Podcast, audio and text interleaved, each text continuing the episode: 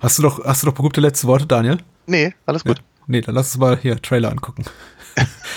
oh, rein. Äh, der ist nämlich wirklich goldig. Also das Herz ja, allerliebst ja. nicht. Oh, da wackelt was.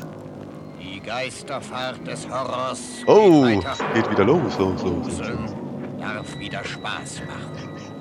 Nachts, wenn die Toten wieder aus ihren Gräbern kommen, erleben sie oh. die Rückkehr der reitenden ja. Leichen. Die sind aber auch irgendwie süß, finde ich. Ja. Diesmal ist keiner mehr sicher vor ihrer tödlichen Rache. Auch sie nicht. Oh, der sie nicht? Meint er mich persönlich, oder? Die sie in dem Filmerfolg Die Nacht der reitenden Leichen erlebt haben, werden auf einen neuen Höhepunkt getrieben. Oder haben sie vergessen, den Blaufilter draufzulegen?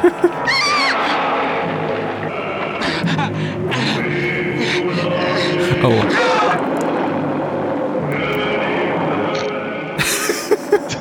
Da fallen die Puppen. Tatsächlich muss ich ja sagen, ich habe den Film erst gestern geguckt und die Filme ja. sind, die sind eben so austauschbar, dass ich mich jetzt bei jeder ja. Szene frage, ist das wirklich in diesem Film enthalten oder war das nicht ein anderer? Der Gruselspaß des Jahres. Ja, Spaß, ja. Mhm, in ja. Gänsefüßchen, ne? ne? Ja. Grusel übrigens auch, aber. Ähm, das wiederum sieht aus wie eine Szene aus Halloween Kills. Oder Ends? Nee, Kills war der zweite, genau. Mensch mit Mistgabel. Ja. Die Rückkehr der reitenden Leichen. Genau. Die Rückkehr der Sagtest du schon. Ja, wollte ich kurz sagen. mit. Diese Hand, ja, die hat die hat's mir sowieso sehr angetan. Fand ich toll. oh, nee, schön. der kann was. Der kann was. Ja, der sel seltsam, aber so steht es geschrieben. Mhm. Der Gruselspaß, der bei uns, glaube ich, immer noch, ist der ab 18 oder ist er er ist, ist ab 18, aber nicht mehr indiziert, soweit ich weiß. Ah, nicht mehr indiziert, na siehst du. Hey, dann können wir ja ganz, ganz ohne größere Probleme heute darüber reden. Ja, sowieso. Ich meine, wir können auch über beschlagnahmte Filme sprechen. Ich meine, letztens hatte Arte einfach äh, hier Day of the Dead in die Mediathek gepackt und hat ja keinen gestört, zumindest drei oder vier Tage lang. Ja, bis, bis, bis das Internet das Maul nicht mehr halten konnte, ne? Ja. dann ist ihnen irgendwie aufgefallen ja, doof gelaufen. Ich fand die Begründung aber, aber gut seitens Arte, dass irgendwie der zuständige Mitarbeiter oder Mitarbeiterin irgendwie fälschlicherweise, weil sie irgendwie so eine, so, so eine Ramsch-DVD entdeckt hat mit einem FSK ab 16 Pappalle drauf, gedacht hatte, mhm. ach cool, das Ding ist jetzt anscheinend jugendfrei, das packen wir mal in die Mediathek, also. So kann man sich vertun. Ja, total. Aber ich meine, wir gehen ja hier sowieso streng wissenschaftlich an solche Sachen ran und würden ja niemals wagen, dafür Werbung zu machen oder so. Genau. Hallo und herzlich willkommen zu Episode 413 des Wahrens Kino Podcast. Mein Name ist Patrick und bei mir ist die reitende Leiche höchstpersönlich Daniel Gramsch. Ich hatte eigentlich gehofft, dass du mich Pazuzu nennst, aber na gut. Ein andermal vielleicht. Ja. Ja. So, so sieht's aus. Ich, hm. ich muss ja ganz ehrlich gestehen, die, die aktuelle Lage Weltgeschehen mhm. bringt mich ja persönlich mehr dazu, eigentlich über kleine Kuschelkaninchen reden zu wollen oder über wunderschöne Schmetterlinge oder sowas. Aber nein, ich muss mich hier mit dir zusammensetzen und dann darf ich über Moderritter reden und über alternde Schauspieler, die in Afrika gegen Heuschrecken kämpfen. Äh, genau. Das kann aber ja. auch Spaß machen und vielleicht ein bisschen das vom aktuellen, sehr tragischen Weltgeschehen ablecken. Ironischerweise, ich weiß nicht, vielleicht hat es uns auch gut getan, haben wir die letzte Episode aufgenommen, unmittelbar vor dem äh, russischen Angriff auf die Ukraine. Wirklich Stunden davor und die war noch vollkommen unbeleckt von diesen ja. wirklich schlimmen Weltereignissen. Und ich habe mir gedacht, ja, war das jetzt gut so? Ich meine, weil, weil, weil das Ding hören Menschen eben, nachdem alles schon der, der ganze Terror in vollem Gang ist und denken sich, ach, der Daniel und der Patrick, die sind aber locker drauf hier, wie die da irgendwie über, über Belmondo rumflapsen und so.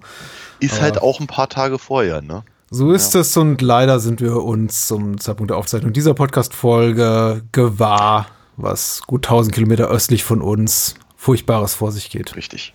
Und trotzdem versuchen wir heute auch dann halt über, über, über diese reichenden Puppenmönche zu flapsen. Genau, die Rückkehr der reitenden Leichen von Armando de Osorio, Teil 2 von 4 der reitende Leichenreihe aus dem Jahr 1973. Zum anderen sprechen wir über ein weiteres Sequel, ebenfalls im Horrorgenre und ich glaube noch deutlich ungeliebter als das reitende Leichen-Sequel, nämlich äh, Exorcist 2, The Heretic oder Der Ketzer zu Deutsch aus dem Jahr 1977. Und ich war mir immer dessen bewusst, dass der Film eben keine gute Reputation hat, aber ich war ja. mir nicht bewusst, welch katastrophalen Ruf er hat, als ich in die Kritiken, also also zeitgenössischen Kritiken reinguckte, die ja wirklich vernichtend waren. Ja, ja, ja, ja, ja. ja. Ging, ging mir ehrlicherweise ähnlich, weil ich habe den äh, vor vielen, vielen Jahren mal gesehen und äh, grundsätzlich erstmal als vergessenswert eingestuft und mich dann auch nie wieder damit auseinandergesetzt und jetzt äh, das gelesen, dachte mir, das, das das, das wird dem Film doch nicht gerecht. Das ist doch das äh, geradezu bösartig, was die da alles geschrieben haben. Mhm.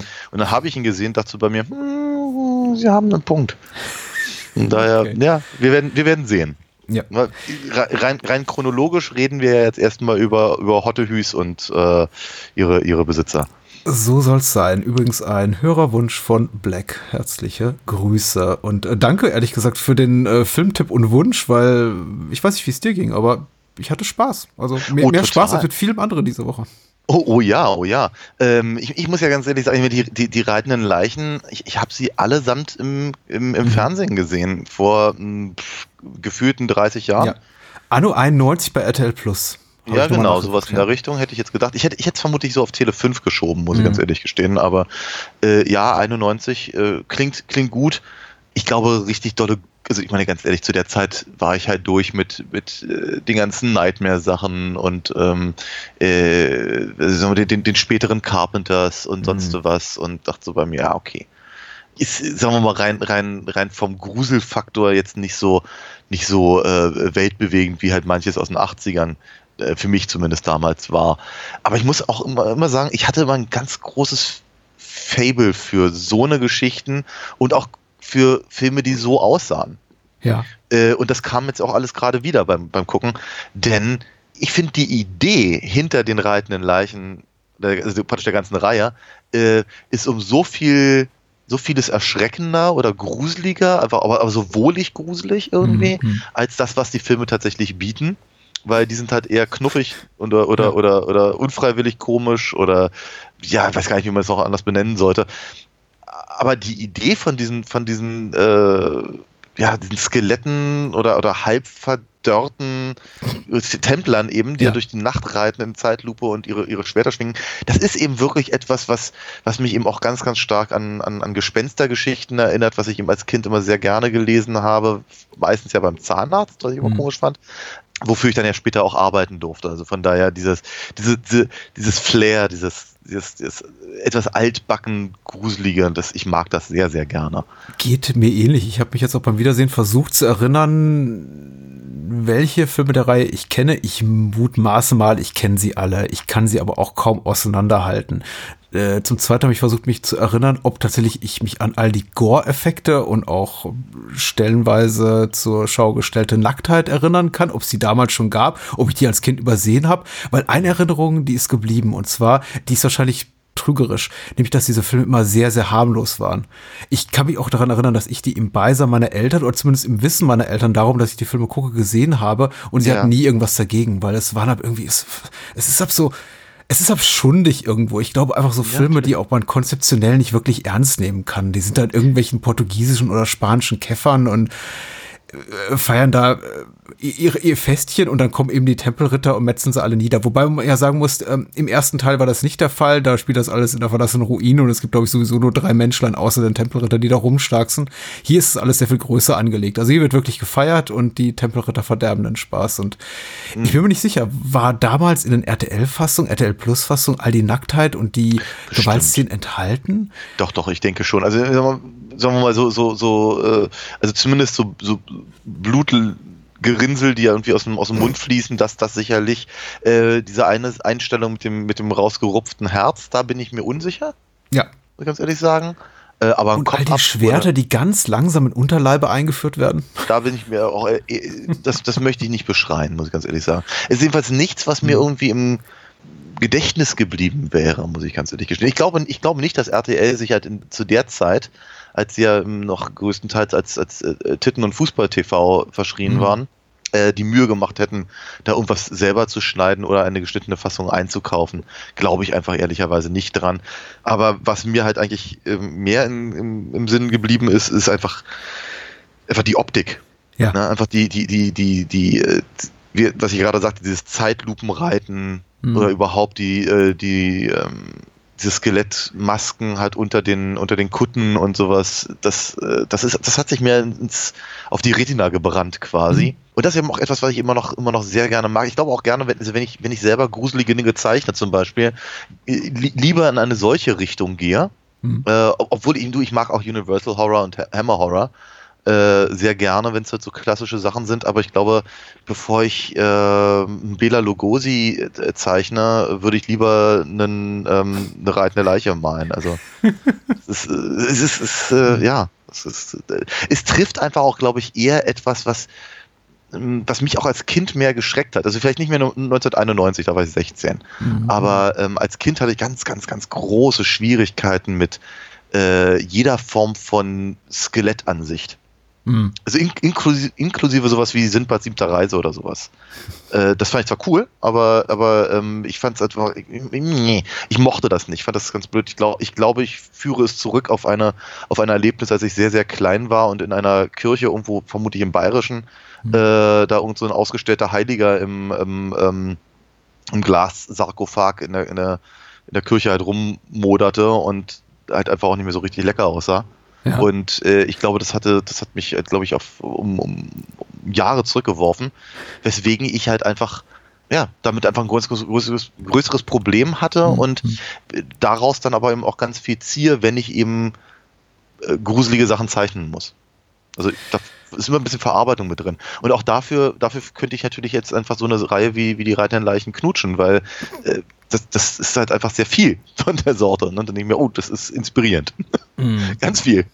Ja. Was man von der Handlung nicht unbedingt sagen kann. Aber wird allein, allein die reitenden Leichen selbst, und für die kommt man ja nun mal ins Kino, die bringt es schon. Ja. Genau, es gibt eine Handlung, die verlesen wir auch gleich. Geschrieben hat sie Onkel bei der UFDB und äh, Onkel äh, schreibt, die untoten Tempelritter steigen erneut aus ihren Gräbern, um sich an den, Nachbar, nach, an den Nachbarn ihrer Mörder, genau, Nachfahren ihrer Mörder von eins zu rächen. Bei einem Angriff auf das Bergdorf, wo gerade ein Fest anlässlich der Hinrichtung der Tempelritter gefeiert wird, sterben unzählige Menschen. Eine kleine Gruppe kann in eine Kirche flüchten und kämpft fortan ums nackte Überleben. Äh, viele Menschen, von denen sieht man gar nicht so viel lange Zeit, hatte ich das Gefühl, bis sie dann irgendwie irgendwie die kompletten Statisten auch rauskramen, so zur Halbzeit des Films und plötzlich alle schreien weglaufen. Bis dahin dachte ich, okay, mhm. das ist aber echt kleines Dorffest, weil man sieht eigentlich nur irgendwelche äh, Püppchen brennen und immer die gleichen fünf Nasen und plötzlich ja. stellte ich fest, ach, da sind doch tatsächlich irgendwo noch 100 Statisten versteckt, die alle niedergemetzelt werden. Gestrandet sind wir damit zu einer Gruppe von zehn mehr oder weniger charismatischen, eher weniger äh, Figürlein, die dann um ihr Überleben kämpfen. Und ich habe die Namen hier und da notiert. Ich äh, muss aber zugeben, es fällt mir schwer und ich möchte ich meine Hand dafür ins Feuer legen, zu behaupten, ich würde hier jede, je, jeden Rollennamen korrekt wiedergeben und mal ja. vielleicht, weiß nicht, ja, Moncha ja, mit Amalia verwechseln. Ich wollte sagen, Onkel hatten wir doch neulich schon mal. Den ich habe Onkel nachgeguckt. Onkel wohnt in Göttingen und hat auch irgendwie ein paar, irgendwie ein paar, paar hundert Inhaltsangaben geschrieben. Also. Sehr cool, ne? Wird uns ja vielleicht doch noch ein oder zweimal über den Weg laufen, genauso wie Moonshade es gerne mal tut. Ansonsten, ja, das mit den Statisten ist mir auch aufgefallen meine, vermutlich wurden die halt wirklich nur für diese, für diese eine Nacht da bezahlt, in der sie dann eben auch die Leichen reiten. Ach, und, die Re äh, Achso, ja, okay. Die Reichen leiten? Die ja, ja, ja, ja. Ich. Die Leichen reiten. Genau. Äh, mir, mir, ist aufgefallen, dass diese, dass diese, ähm, diese paar Statisten aber auch öfter mal sterben. ist sehr, sehr häufig der gleiche, der sich irgendwie ins Gesicht greifen darf, weil halt gerade ein, ein, ein, ein Schwert ihn gestreift hat. Mhm. Ist aber, nochmal, ich finde, das gehört so ein bisschen einfach mit dazu, einfach zum Charme des Films. Ja. Und von dem hat er eine Menge. Ich, ich, ich finde das ganz großartig alles.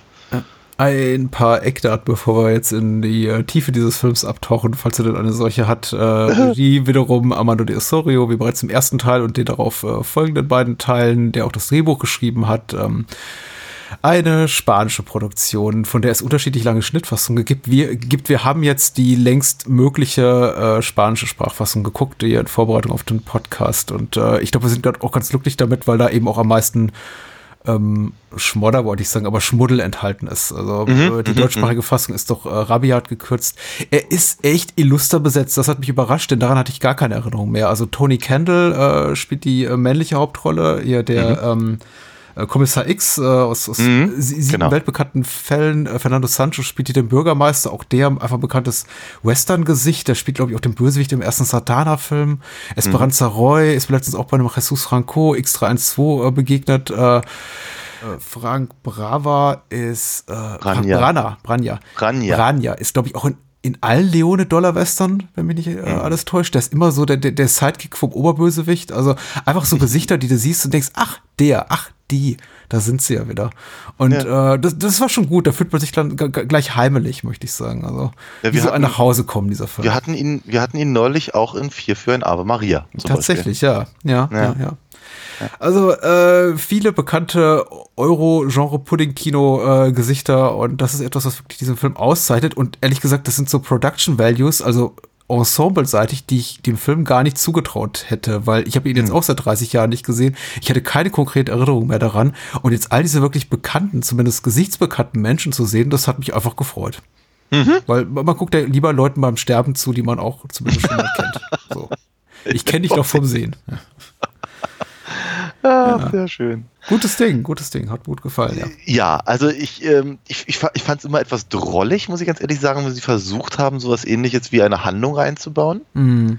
Ich meine, hinten raus zeigt der Film ziemlich deutlich, dass er das eigentlich gar nicht nötig gehabt hätte. Das braucht er eigentlich nicht, aber vielleicht, vielleicht wollte er einfach nur irgendwie dringend irgendwie auf die, auf, auf seine 88 Minuten kommen in der spanischen Fassung. Mhm. So haben wir halt äh, diese äh, die erste halbe Stunde halt einen, einen Schlag abtauschen nach dem nächsten zwischen Jack Marlowe, was auch ein großartiger Name ist, nicht so, nicht so schön wie John Matrix, aber mhm. nah dran, ähm, halt mit dem, mit dem Bürgermeister Duncan, ja. was ich auch immer ganz großartig fand. Ja, ich hätte, also, ich hätte nicht gedacht, dass, in, dass, in, dass, dass irgendwo im Spanischen oder im Portugiesischen äh, mhm. irgendjemand Duncan heißen ja. würde, aber ja, nur so ist es halt. Ähm, die sich halt äh, per permanente Wortgefechte über äh, darüber liefern, wer eigentlich hier äh, wirklich die Hosen anhat äh, oder vor allem wer, wer, wer sie später ausziehen darf, um mit äh, hier kommen wir schon an den Punkt mit mit mit mit, mit Vivi, Vivi, Vivian, Vivian, Vivian ja. ja genau, ja. ja. den Film verlassen zu dürfen. Mhm. Ähm, und äh, andere Dinge vermutlich auch. so jedenfalls, also das ist, und das geht halt hin und her und ich dachte mir, aber die Szene hatte ich doch gerade schon mal. Mhm. Und äh, dann, dann, dann, dann dürfen die beiden irgendwie durch eine, eine illustre äh, Ruine äh, wandeln, äh, um dann halt ähm, hier Murdo zu treffen, für den sie offenkundig nicht mal genug Make-up hatten, um aus ihm so, so, so, so einen echten quasi Modo zu machen. Mhm. Der muss halt die ganze Zeit irgendwie so komisch grinsen dachte ich mir, also ich hoffe, er wurde gut bezahlt dafür, weil ich glaube, also ich würde mir fast vorstellen, dass der irgendwie. Ich bin mir sicher, dass nicht. Nein, aber ich meine, der muss ja Krämpfe gekriegt haben in der Wange, ist ja. Mhm. Naja, wie dem auch sei. Jedenfalls, als, als nächstes äh, streitet er sich wieder, wieder mit Duncan. Und dann geht es aber unter Umständen auch vielleicht mal ums Feuerwerk oder sowas. Mhm. Das muss ja auch mal besprochen werden. Und dann äh, geht es darum, wer was wie trinkt. Und dann kommen wir irgendwie auch mal von der Stelle. Was bringt mir das eigentlich alles? Wir kommen relativ schnell von der Stelle, möchte ich sagen. Also ich glaube, die toten Templer tauchen nach ungefähr 15 Minuten auf, denn wie aus Handlungs dem Nichts ähm, beschwört Murdo die plötzlich. Ja, genau. Hm? Würde sagen, aber handlungstechnisch wollte ich sagen. Aber nicht, nicht, stimmt, nicht was. Ja.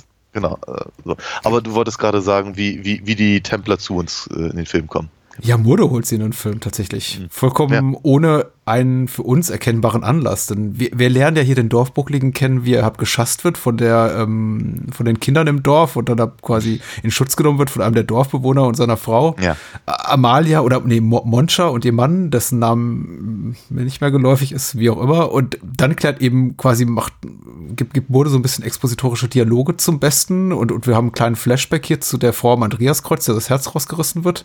Mhm. Komischerweise eine Szene, die in der englischsprachigen Exportfassung ganz am Anfang kommt, aber ohne den Gore. Also verstehe mhm. das einer. Also wirklich ein absoluter Schnitt, wie war hier bei dem Film. Aber wie gesagt, wir haben diesen Flashback dann zu der Frau, die eben ein Blutopfer bringen muss, darf, wie auch immer. Die Templer äh, nehmen ihr das Herz raus, saufen das Blut, alles ganz schrecklich. Ähm, Das beirrt aber Jack Marlowe und äh, Vivian nicht weiter oder Vivian. Ja. Und dann plötzlich sehen wir, hab schon Murdo, den Dorfbuckligen, wie er die Toten wieder zum Leben erweckt. Aber warum? Erklärt uns der Film das? Ich habe es nicht mitbekommen. Also ich, ich, glaube, der Film möchte gerne, dass ähm, das quasi ein Racheakt Murdos ist an der Dorfgemeinschaft, hm. die ihn so hm. mies behandelt.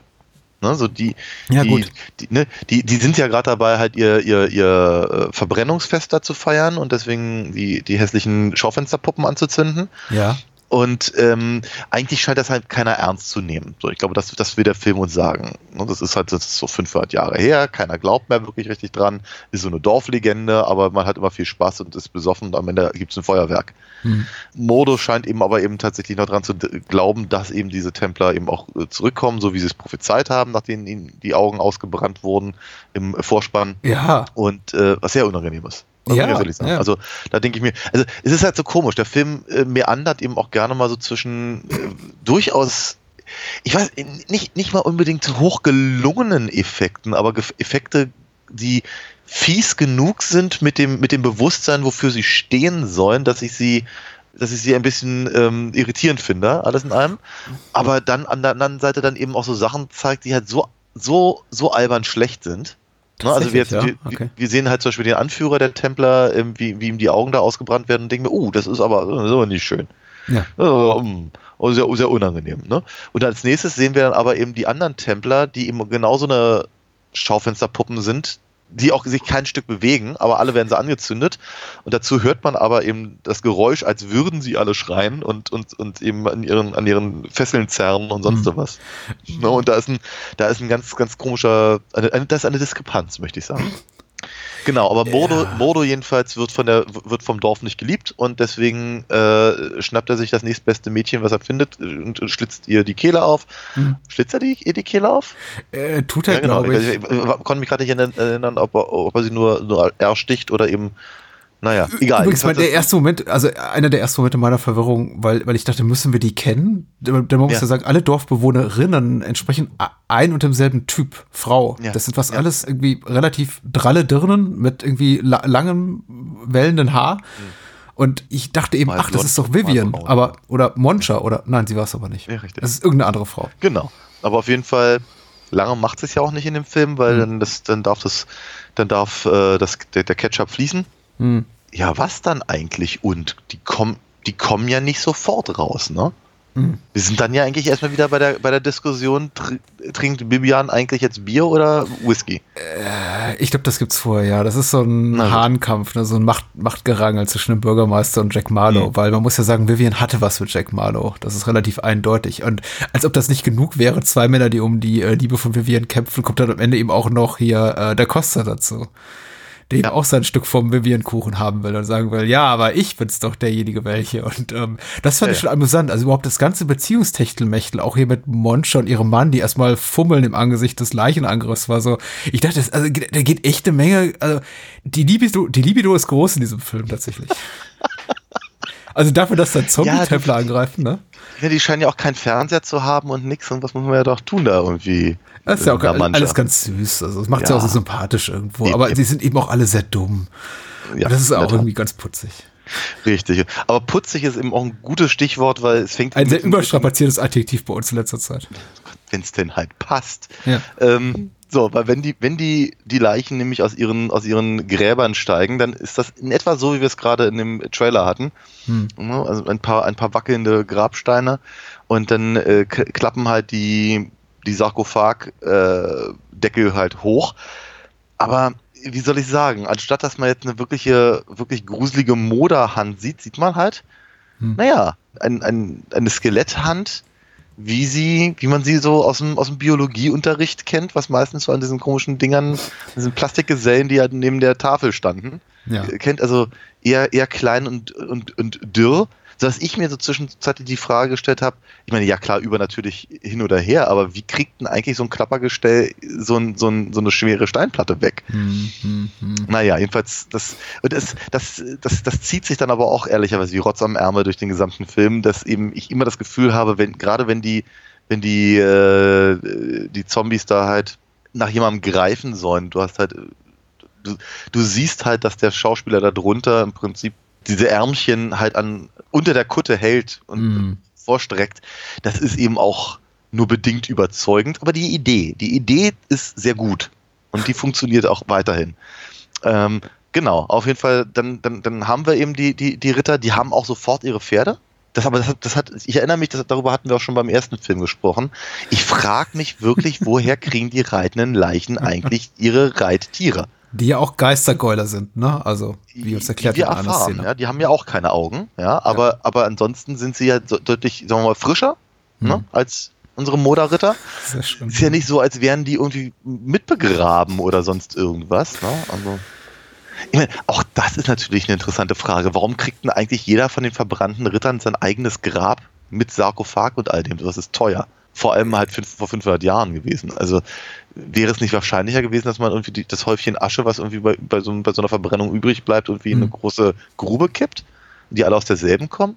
Ja. Ich overthinke, entschuldige. Ähm, nee, tatsächlich, der Film hinterlässt mit vielen unbeantworteten Fragen und ich glaube, eine zentrale Frage, die wir auch beim, der, beim Gespräch über den ersten Teil vor knapp sieben Jahren nicht beantworten konnten, war eben, warum rennen die Menschen nicht einfach vor diesen Moderrittern weg, die ja kriechend langsam sich durch die Welt bewegen. Also sowas von langsam, einfach selbst die schlurfenden Zombies aus Romero-Zombie-Filmen ja. sind rasend schnell dagegen. Die sind, die, die stehen einfach meistens nur rum.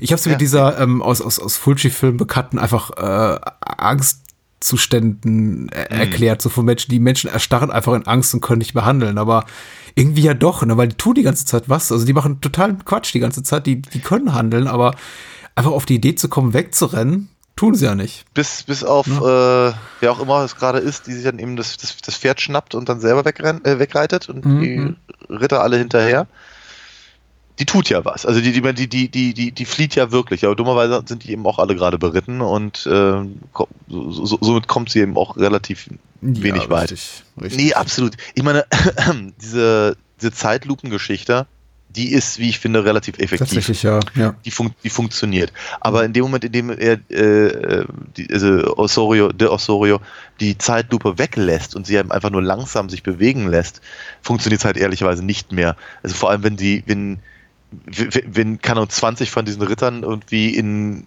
Schneckentempo versuchen, durch eine kleine Tür gleichzeitig gehen zu wollen. Da sieht man dann auch gerne mal, dass die Schauspieler darunter vermutlich nicht viel gesehen haben können. die, die eine oder andere Leiche kollidiert mit, der, mit, mit, mit, äh, mit einer weiteren. Mhm. Sie kommen beide nicht durch die Tür. Ja, ja, so ist das eben.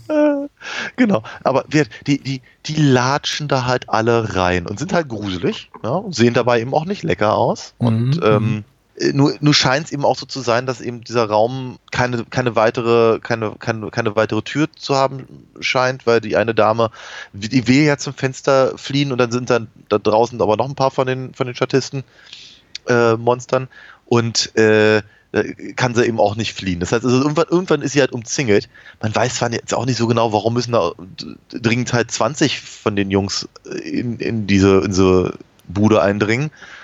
Wie, wie, gesagt, ich glaube, ich glaube, der, der Effekt, den er eben durch die Zeitlupe sonst äh, erreicht, wird an der Stelle dann gerne mal so ein bisschen gebrochen, wenn sie eben wirklich entweder, entweder sich gar nicht bewegen oder eben so langsam sind, dass man wegrennen könnte und vermutlich sollte. Ja, klar. Und ich meine, ich, äh, ich bring, bringe blöde, blöde Nitpicker-Punkte irgendwie an, an, an einen Tag, aber die sollen nicht darüber hinwegtäuschen, mein, auch un, unsere teilweise flapsigen Kommentare über den Film darüber, dass der Film eben authentisch tatsächlich gut gemacht ist, unterhaltsam ist. Er ist gruselig, ja. er ist eben auf eine angenehme, so eine wohlige Art und Weise gruselig, aber mhm. tatsächlich, er, in, in, er verbreitet keinen Terror, was man eben angesichts des Sujets, also Zombie-Templer greifen ein Dorf an und metzeln alles nieder, erwarten könnte, aber das ist eben nicht dieser Film.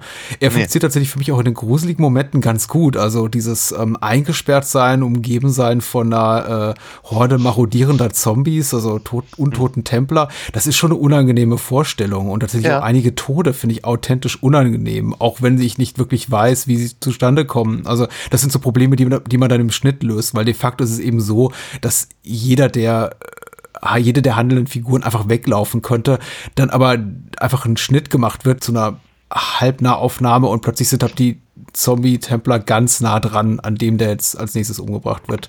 Wohingegen ja. sie noch in der vorherigen Einstellung ungefähr 20 Meter entfernt waren.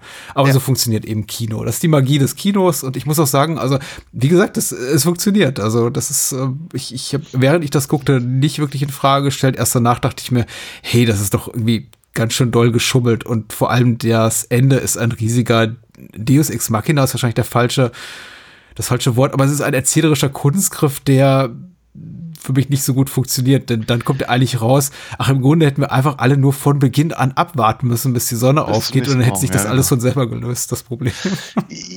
Ja, wobei ich, da, da, bin ich mir auch etwas unsicher, ob der Film mir das tatsächlich so sagen möchte. Ähm, aber vielleicht dazu später ein bisschen noch mehr. Mein, meine Gedanken gingen auch erstmal genau in die Richtung, die du gerade beschrieben hast. Ähm, ansonsten, was so, was so dieses, äh, auf einmal sind, sie nah dran äh, angeht, da musste ich ja so ein ganz kleines bisschen an die Weeping Angels denken aus Doctor Who.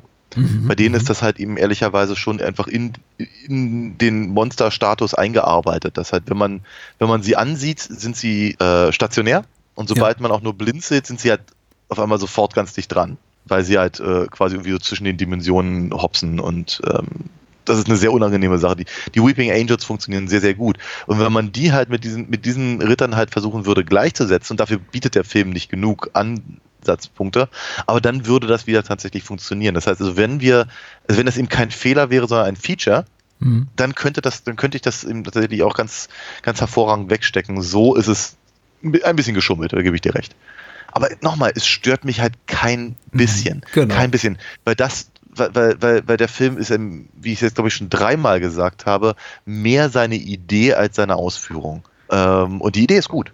Ja, tatsächlich. Und der Ausführung tatsächlich auch gut insofern, ja. dass ich mich absolut befriedigt fühle in meiner Erwartungshaltung, was jetzt mitnichten ein riesengroßes Kompliment ist, wenn ich sage, ein Film gibt mir genau das, was ich mir erhofft habe, aber das ist eben genau die Rückkehr der reitenden Leichen. Da war kein einziger transgressiver Moment drin, in dem ich dachte, oh, das, damit habe ich jetzt aber nicht gerechnet. Das war exakt das, was ich mir erwartet hatte. Es ist ja. auf jeden Fall, äh, der Film profitiert sehr davon, dass die Production Values offensichtlich größer sind als im ersten Teil. Wir haben ein viel, viel größeres Ensemble. Es werden sehr viel mehr Menschen getötet. Er ist auch nicht so unangenehm übergriffig wie der erste Teil. Es, es, merkwürdigerweise ist er expliziter in seiner Gewaltdarstellung.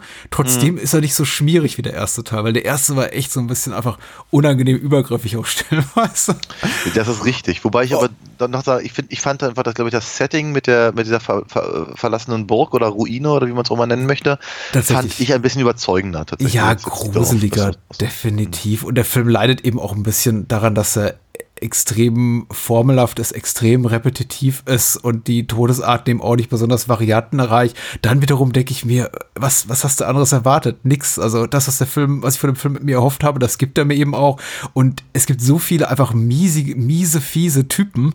Also mm. vor allem auf der männlichen Seite des Casts. Also die Frauen sind alle mehr oder weniger harmlos oder nett sogar, werden aber trotzdem zum großen Teil getötet. Bis auf ja. das Kind und Vivian ja. eben. Ja. Also ich, ich war froh um jeden grausamen Tod, den einen der Kerle ereilt, weil die sind alle so, die sind wirklich zum übergroßen Teil ja, echt ja. unangenehm, wenn der Bürgermeister so qualvoll das Gras beißt oder hier der, der, der, der Bucklige ähm, hm. wurde dann, also da muss ich herzhaft lachen, als er den Kopf abgeschlagen bekommt aus diesem Loch, da guckt, aus diesem Erdloch mhm. und sagt, äh, alles klar, die Luft ist rein, zack, Kopf ab. ist er, ja. Und ich, die Dame, die ja. mit ihm flieht, ihn so reinzieht, den äh, Leichnam ja. ohne, ohne Kopf. Ja, Sehr lustig, ja, ja. Ach, wundervoll. Ach, das ist schön, ja. Ähm, ich, ja, kann ich, kann ich, kann ich ehrlicherweise wirklich nur, nur, nur zustimmen. Ich meine, dafür mag halt auch tatsächlich der, der gesamte An Anfang des Films gut sein, dass man halt irgendwie sagt, okay, ich kenne jetzt die Figuren und die verdienen es alle. Ich muss natürlich auch sagen, was ich auch durchaus ganz also eine, eine gelungene Entscheidung fand, äh, und das geht so ein bisschen in die Richtung, was du gerade sagtest mit den Production Values, einfach die Tatsache, dass sie eben die, die, die Templer auf ein ganzes Dorf ähm, loslassen mhm. und am Ende halt da äh, sie auf ihren, auf ihren untoten Pferden sitzend eben äh, runtersäbeln. Da dachte ich so, auch bei mir, ich hoffe, die waren alle aus Gummi, die Schwerter, weil ja. ansonsten das hätte jemand treffen können. Doof, ne? Aber äh, nee, sah, sah, äh, das, auch das sah im Übrigen gar nicht so schlecht aus. Ne? Jetzt gerade hier in dem Trailer, ich weiß nicht genau, welchen, welchen, welchen Tag sie da genommen haben, aber da, da haut der eine Templer halt irgendwie dreimal in die Luft. Das ist nicht so überzeugend. Aber im Film selber dachte ich so bei mir, oh, das ist, ähm, das war knapp. Also, oder zu, zu, zumindest halt, naja, überzeugend. da gab es einige so kn knappe Kisten, möchte ich mal sagen. Also auch die von dir schon zitierte Szene mit dem äh, Ausbrennen der Augen. Also da wurde mit der, natürlich mit der Kameraperspektive, mit der Objektivwahl, einfach mit der Linsenwahl sehr getrickst im Sinne von, also mhm. von aus weiter Ferne gefilmt, aber offenbar ordentlich nah rangezoomt mit dem Tele. Täuscht ein bisschen darüber hinweg, wie nah wirklich diese Fackel am am, am, am Gesicht des, des Darstellers ja. ist. Trotzdem sieht das, das ziemlich gefährlich aus. Also, ja, ja, das muss sehr warm gewesen sein, ja. Das muss, war, das ist sehr schön umschrieben, genau. Es muss sehr warm gewesen sein, auf jeden Fall. Also ich kann mir nicht vorstellen, dass der Mensch, der den Templar das Spiel zu Beginn, den wir nur kurz sehen, da besonders gute Zeit hatte am Set. Also, mhm.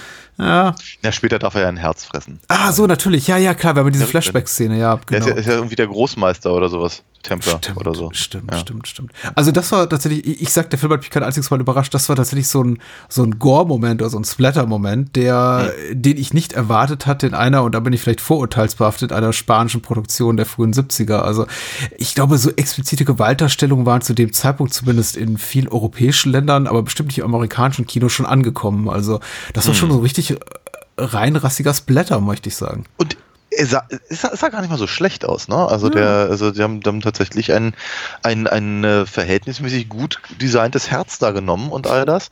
Außer, außer dass halt sein Gefummel halt in der, in der, in der offenen Wunde nicht sehr, also das war sehr, sehr deutlich Latex. Ne? Und, und, und offenkundig hat der Schauspieler auch nicht so richtig gefunden, was er nachher suchte. Ja.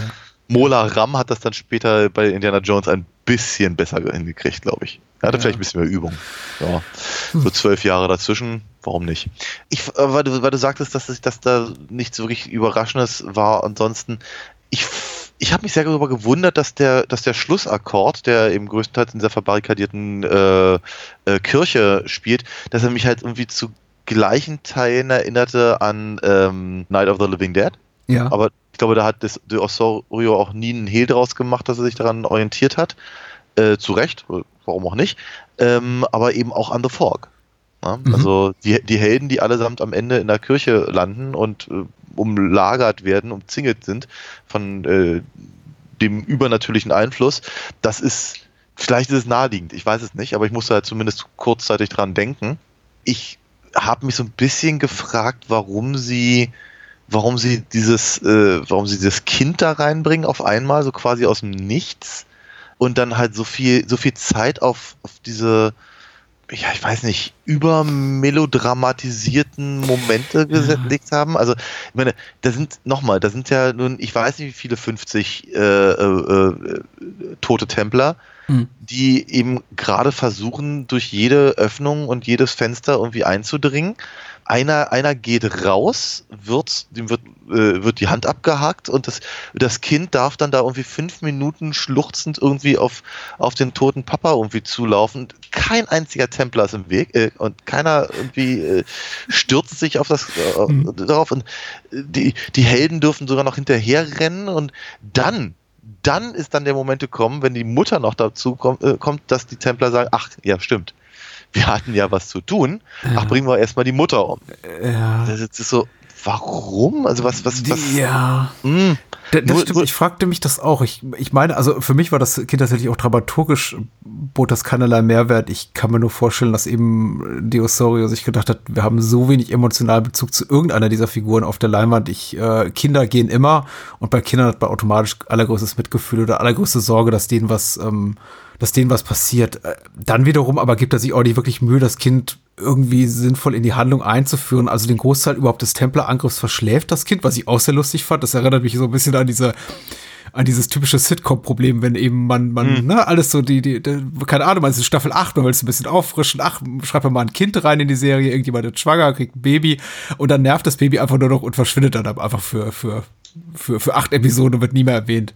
Und daran erinnert mich eben so ein bisschen die Tatsache, ja, ja. dass das Kind einfach mitten im Film einfach einschläft und anscheinend so 40 Minuten später wieder aufwacht, also 40 Minuten der Spiel, Spielzeit. also Spiel, Spielzeit des Films und, und, und so, ich paraphrasiere mit den Worten, aber zumindest hier mit dem Eindruck, dass das das Kind eben einen kompletten Angriff verschlafen hat. Nur damit eben die Osorio ähm, off offenbar eine Annahme, dass sie uns um das Kind Sorgen machen, das Kind einfach nach draußen schmeißt und, und sagt, hier, das wurde jetzt an die Wand gepinnt, äh, jetzt macht euch mal bitte Sorgen. Aber so mhm. funktioniert das eben nicht, weil mhm. das Kind ist entweder nicht da oder es nervt einfach. So von wegen, Mama, mhm. Mama. Schlaf, okay, und schläft und dann war es weg und das, er, er gibt sich eben keine Mühe. Nee, überhaupt nicht. Aber die, die, die, die, die Idee, das Kind hat dann praktisch, äh, dem, dem Kind hat die Augen zu verbinden, äh, um es rauszuführen, während sie halt versuchen, diese Kirche zu mhm. verlassen, die fand ich ja tatsächlich ganz gut. Daraus wird auch nichts. Ne? Also machen, machen viel Aufhebens äh, drum und dann passiert gar nichts damit, weil die, die Binde ist sofort weg und das Kind darf kurz schreien. Mhm. Macht aber auch wiederum gar nichts, weil dann fallen alle Ritter um. Ja. Ne? Und dachte mir aber, okay, die Idee ist aber ja, vor einer halben Stunde wäre sie gut gewesen. Jetzt es wird aus, aus vielem gar nichts, auch nicht aus diesem Liebes-Triangle oder, oder äh, Quadruple oder wie, wie auch immer, was es eben in diesem Film gibt, was auch komplett redundant ist äh, letztendlich, weil weder Da Costa noch Duncan oder Duncan ja. kriegen eben hier die äh, Vivian, das ist auch vollkommen klar und warum sie überhaupt äh, liiert ist mit dem Bürgermeister auch, bietet dramaturgisch keinen Mehrwert. Was macht übrigens dieser Polizei- Chef da im Nachbardorf offensichtlich, der zwar da mal antelefoniert wird, nur für so eine Art von Comic Relief Szene, in der er eben dann genau das. Rum, rumspaßen kann mit seiner Angestellten Schrägstrich Geliebten. Richtig. Es ist, es ist überraschend dafür, dass der Film eben nicht mal die 90 Minuten knackt, wie viel Mühe man sich macht, diesen Film irgendwie zu strecken und zu strecken und zu strecken ja, auf ja. eine normale Spielfilmlänge. Ja. Diese ganzen, diese ganzen Szenen mit diesem Präfekten oder wie auch immer man das nennen mhm. möchte, ähm, das war alles sehr 70er, hatte ich so das Gefühl. Es ist sehr Carry On oder sowas, ja. Ja, genau. Ja, genau. Ich dachte, ich dachte Carry On oder Klimbim. Eins von ja, beiden. Hm. Ja. Gott, ich fand es ja drollig, ja, aber unnötig. Das, das einzige Interessante an diesem Liebesdreieck-Thema ist eben äh, einmal zu zeigen, meine, das, das braucht der Film natürlich schon so in gewisser Weise. Ne? Wenn, der, wenn, der, wenn der Bürgermeister von vornherein derjenige wäre, der, ähm, der vorher die Ahnung hat, dann bräuchten wir Jack Marlowe nicht.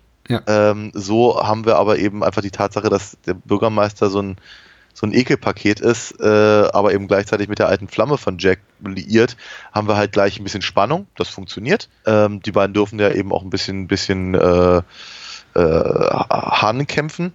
Ja. Und dann kommt eben noch Da Costa dazu. Und das funktioniert tatsächlich am Ende dann, wenn eben Da Costa sich gegen den Bürgermeister wendet und sich auf Jacks Seite äh, stellt, um im Prinzip so quasi hintenrum an, an, an, an äh, Vivian ranzukommen. Ja?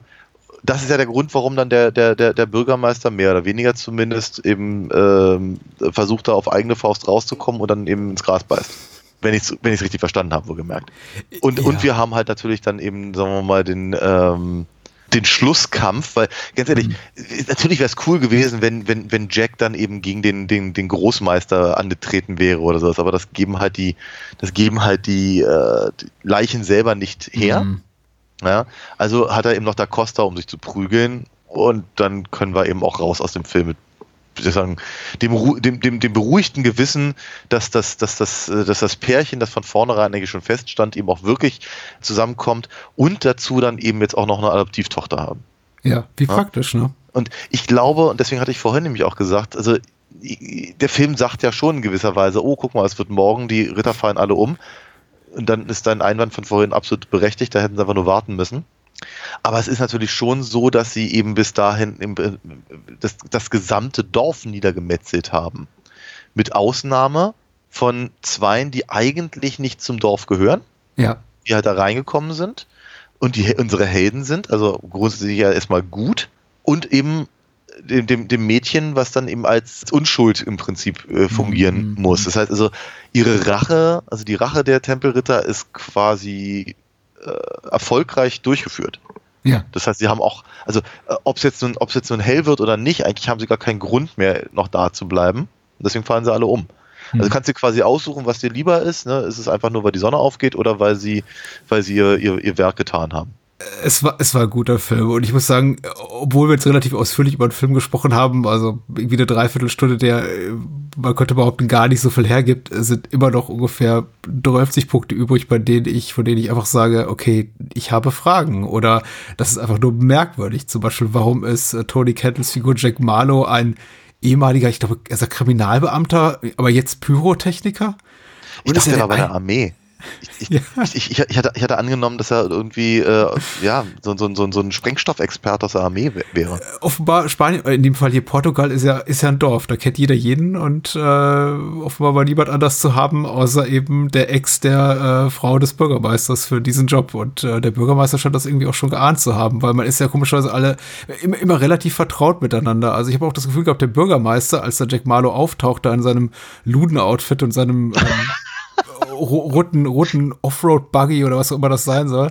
Ja, ja, ich hatte, ich hatte auch zum Ohr, als er ankommt, ja. Da, da, wusste Duncan sofort so, ach, der Typ, okay, Vivian, Vivian bin ich los. Ja, ja, ja. Ich ja. sag mal lieber die Wertpapiere hier ein und äh, verdamme alle meine äh, Untergebenen, meine, meine, meine Schützlinge, meine DorfbewohnerInnen, äh, werfe ich den Leichen, Leichen zum Fraß vor. Also sehr merkwürdige Figurenzeichnung. Aber wie gesagt, das macht der Film auch so unterhaltsam. Ich hätte es ehrlich gesagt gut Bock drauf. Also nicht weitere sieben Jahre zu warten, bis wir über das Geisterschiff sprechen. Also. Ja, ja, ja. Stimmt, weil im dritten Teil reiten sie ja nicht, sondern sie schwimmen. Die genau, schwimmenden wie, Ich, ich finde ja die schwimmenden Leichen ehrlicherweise noch fast, fast, fast einen Tick bekloppter als die reitenden Leichen. Und das macht mir ja schon auch ein bisschen Vorfreude. Womit wir wieder bei The Fog wären, zumindest inhaltlich etwas. Ja, ja. Ah. ja. Cool. Sehr schön was ich noch richtig cool finde, ist tatsächlich Alina ja. Fox. Denn eine coolere Heldin ah. gibt es nicht, zumindest nicht in gezeichneter Form. Daniel, Ach, wo kann man die so, finden und wie kann man dich damit unterstützen? Das finde ich aber sowas von freundlich, dass du das so sagst. Ähm, man findet sie natürlich auf alinafox.de, meine Webseite, auf der ich ganz viel Informationen zu der Figur schreibe und auch ein paar ähm, Beispielseiten kann man sich äh, durchlesen, also aus den Comics direkt. Man kann die Comics natürlich auch kaufen im Shop. Da freue ich mich natürlich sehr, weil das unterstützt mich und je mehr quasi davon gekauft wird, umso mehr kann ich davon auch machen. Will also sagen, nicht drucken lassen, sondern eben äh, neu zeichnen, weil natürlich geht die Geschichte weiter und meine, also momentan scheint das, habe ich einen guten Run. Ich bin ganz, ganz sicher, dass äh, relativ bald äh, noch das nächste Heft rauskommt, uh. weil ich dann mit Freude präsentiere. Aber abgesehen davon, wollte ich natürlich noch eine kleine andere Ansage machen, wenn wir schon mal dabei sind. Denn am 1.4., also April, April, ähm, sind wir mit der Rocky Horror Picture Show wieder im Babylon. Äh, eine Mitternachtsshow, so wie sie es gehört, Midnight Movie Madness und so. Mhm. Und ja, wer, wer, wer, wer ganz dringend mich mal auf der Bühne sehen möchte, in Strapsen tanzend und äh, Schabernack treibend, der äh, möge gerne auf babylonberlin.eu gehen, denn dort kann man Tickets kaufen. Äh, ist immer ein Mordsgaudi. Ich, ich freue mich da schon sehr, sehr drauf und würde mich auch freuen, äh, ein paar unserer Hörer dort zu sehen. Ich äh, befürworte das, dass ihr Daniel äh, publikumsseitig Gesellschaft leistet. Oder im Publikum Gesellschaft leistet, wie sagt man das? I, Im, im Publikum dieser Vorführung beiwohnt. Ansonsten unterstützt gerne Bahnhofskino und die Kinder des Bahnhofskinos wie Spielfilm, ABC des Films kommt bald wieder, versprochen. Es kommt noch diverses anderes wieder, aber es gibt eben auch noch sowas wie die Bahnhofskino Extended Edition äh, mit einer Patreon- oder Steady-Paten, Patinnenschaft, äh, einer monatlichen. Das äh, gibt's äh, für einen relativ kleinen Geldbetrag und dafür gibt's eben auch was in Return, also quid pro quo. Ihr bekommt was dafür, zum Beispiel Bonusfolgen, mindestens eine monatlich, gerne auch mal zwei, wenn es der Monat hergibt. Und äh, sowieso, also das hält uns am Laufen und äh, sorgt dafür, dass wir eben regelmäßig äh, viele schöne, hoffentlich unterhaltsame und informative Filmgespräche für euch führen hm. können. Alle Links zu Alina Fox und äh, Patreon und Steady in den Show Notes natürlich, wie immer. Ja. Sehr schön. Und jetzt reden wir über den zweiten Exorzisten, The Heretic. Ja. Ich weiß gar nicht, ist es, wie, wie, lange ist es her, dass wir über den ersten gesprochen haben, über den wir, glaube ich, ähm, konsensual der Meinung waren, das ist schon ein verdammtes Meisterwerk. Also da, daran kann man nicht rütteln. Oh ja, da würde ich auch niemals auf die Idee kommen. Ähm, äh, zu Recht als einer der erschreckendsten Filme aller Zeiten bezeichnet. Funktioniert auf so wahnsinnig vielen Ebenen. Der zweite, ich glaube, das einzige Erschreckende an dem Film ist, wie erschreckend langweilig er ist. Und oh. dass er halt mich gar nicht irgendwie überzeugt, auf keiner Ebene. Okay. Also es ist äh, damit, das ist ein harter Einstieg, ich weiß, aber ich konnte dieses Wortspiel, konnte ich mir nicht verkneifen. ein geradezu ketzerisches hier. Ketzerisches Statement, ja. Nee, so, so, so gut wie alles, was für den ersten spricht, spricht nicht für den zweiten. Okay, okay. Ich glaube, mein Urteil ist sehr viel milder, wenn auch nicht ähm, überzeugend rundum wohlwollend, aber ich habe darin Dinge gefunden, die mir durchaus gefallen haben. Aber ja. ähm, als nach dem anderen, der Regisseur ist John Burman, tatsächlich eine ja, ähm, Auftragsarbeit und ein Filmemacher, den wir hier des Öfteren schon hatten. Oh ja, und immer sehr erfolgreich. Wir und, haben, glaube ich, über keinen keinen schlechten, von uns äh, als, als mhm. schlecht bezeichneten Film gesprochen. Genau. Ja, wir hatten, wir hatten äh, Deliverance, wir hatten Sardos, wir hatten Excalibur, ja. alles tolle Filme. Ja. Auf jeden Fall. Und ich möchte gerne eines Tages auch noch mit dir über äh, Point Blank sprechen, mit Lee Marvin, oh einer meiner absoluten Lieblingsfilme ever. Sehr gerne. Also John Boorman überhaupt einer von, ein, ein von uns sehr geschätzter Regisseur, tatsächlich jemand so, so, so Typ ähm, John Frankenheimer, jemand, der einfach sehr, sehr gute, meistens Auftragsarbeiten fertigt, aber qualitativ eben immer herausragend, äh, der engagiert wurde für diesen zweiten Teil, ähm, nach einem Drehbuch von William Goodhart, dieses Sequel hier umzusetzen, das ursprünglich konzipiert war als wirklich eine sehr, sehr schmal budgetierte Affäre von drei, vier Millionen Dollar und das Budget mhm. wuchs dann schließlich auf 14, 15 Millionen Dollar, weil man eben dann doch auch die Stars des ersten Teils wieder dabei haben wollte und eben mit Richard Burton auch so ein Aushängeschild äh, mm. vorne auf dem Kinoplakat, was eben Tickets verkauft. Andere wiederum konnte man eben nicht kriegen für das Sequel, zum Beispiel Anne Burston, die hier einfach ähm, abwesend ist, was diese wirklich erklärt wird, also als Mutter hier von Reagan. Ja. Äh, da heißt es halt immer so, ach, Mama ist gerade woanders, die, die macht gerade Erledigungen, was ich mhm. komisch finde. Und man merkt eben hier und da, dass sie einfach bestimmte Leute nicht bekommen haben. Richtig. Lee J. Cobb als Lieutenant Kidderman wollte auch nicht mehr dabei sein aus dem ersten Teil. Im dritten ist George C. Scott, aber ja, Kinderman, ja. Der, der, der, der Detective oder Lieutenant, Lieutenant Kinderman. Ja. Über den dritten werden wir auch noch reden, der wiederum inhaltlich gar nichts mehr mit den ersten beiden zu tun hat. Oder fast Ja, sehr, sehr, genau, außer dass Pater Karras halt wiederkommt, richtig. Ja. Aber dafür mag ich ihn mehr. Ja, äh, und auch die Rolle, die hier Louise Fletcher spielt, äh, Nurse Ratchet aus Einer Flug übers Kuckucksnest, äh, für den ja. sie, glaube ich, im Jahr zuvor vor den Dreharbeiten den Oscar gewonnen hatte. Äh, die Rolle war ursprünglich äh, als eine Männerrolle konzipiert und ich denke ja. mal, sie haben gut daran getan, sie hier mhm. mit Louise Fletcher zu besetzen, denn ich finde, mhm. sie ist eines der Highlights des Films, was ich jetzt mhm. von Richard Burton nicht äh, behaupten kann und von Linda mhm. Blair naja, darüber wird zu reden sein. Max von Sydow hat eben auch noch kürzere Auftritte und Kitty ja. Wynn als kaum bemerkenswerte Lehrerin, Dozentin, Nurse, wie auch immer von, von Reagan aus dem ersten Exorzisten spielt hier auch eine gro deutlich größere Rolle. Mm. Ansonsten James Earl Jones und Ned Betty in sehr kleinen Rollen. Sehr, sehr klein. So. Ned, Ned Betty ist mir ehrlicherweise überhaupt nicht aufgefallen. Da muss ich gerade geblinzelt haben oder was. Ja, das ist ja. wahr. Ennio Morricone hat die Musik geschrieben und ich habe gesagt, nach dem Skript von William Goodhart, man muss dazu sagen, hat mit dem Roman nichts zu tun und auch das Skript von William Goodhart, äh, nach allem, was man so hört, wurde mindestens fünf bis sieben Mal umgeschrieben, bevor es zu dem ja. auch verfilmt wurde. Und man merkt das auch aller Orten. So, ja, kurze Inhaltsangabe und dann äh, wird Tacheles geredet. Yankee Doodle schreibt bei der UFDB, Reagan ist ein hübscher Teenager. Vor vier Jahren wurde sie durch Exorzismus von bösen Dämonen befreit. Nun aber kommt es wieder über sie. Quälende Träume, Verfolgungsangst, zwanghaftes Verlangen, sich in die Luft zu erheben und zu fliegen. Aha. Pater Marin, ihr Exorzist, inzwischen selbst von Dämonen besessen, verfolgt sie in düsteren Visionen. Kokumo, ein afrikanischer Junge, bedroht die nun 17-jährige Reagan und Pazuzu, König der bösen Geister, gewinnt Gewalt über sie. Der Vatikan entsendet P äh, Pater Lemont, um die Wirksamkeit des großen Exorzismus zu erweisen. Gemeinsam mit ihm lässt sich Reagan hypnotisieren. Als Dämon mit schrecklicher Fratze fällt sie über die Psychiaterin her, versucht sie, ihr Herz aus dem versucht sie, ihr Herz aus dem Leib zu reißen. Auch Pater Lemont ist in den Klauen der Dämonen. Erst in Afrika fällt die Entscheidung. ich finde das mega, weil diese Inhaltsangabe nochmal richtig schön auf den Punkt bringt, mit was wir es hier zu tun haben, nämlich ein Film vollkommen ohne Sinn und Verstand. Insofern ja. auch eine schöne Fortsetzung zu der Außenseite von letzter Woche. Total. Also, also ich muss mal ganz ehrlich gestehen, ich habe den Film nicht verstanden. Ja, ja, ist eine Herausforderung, diese Inhaltsangabe zu schreiben. Hut ab an Yankee Doodle hier. Es versucht nee, aber ganz ehrlich, ich konnte dem Film halt einfach auch über weite Strecken nicht folgen. Das mag der Produktionsgeschichte geschuldet sein. Mhm. Aber ich bin mir relativ sicher, dass die Hälfte von dem, was Yankee Doodle da geschrieben hat, einfach nicht stimmt. Das auch, Weil, ja. Kokumo versucht doch zu helfen und nicht Reagan anzugreifen, oder habe ich das falsch mhm. verstanden? Das ist schon richtig verstanden, ja. Ja, also nun, sei es drum.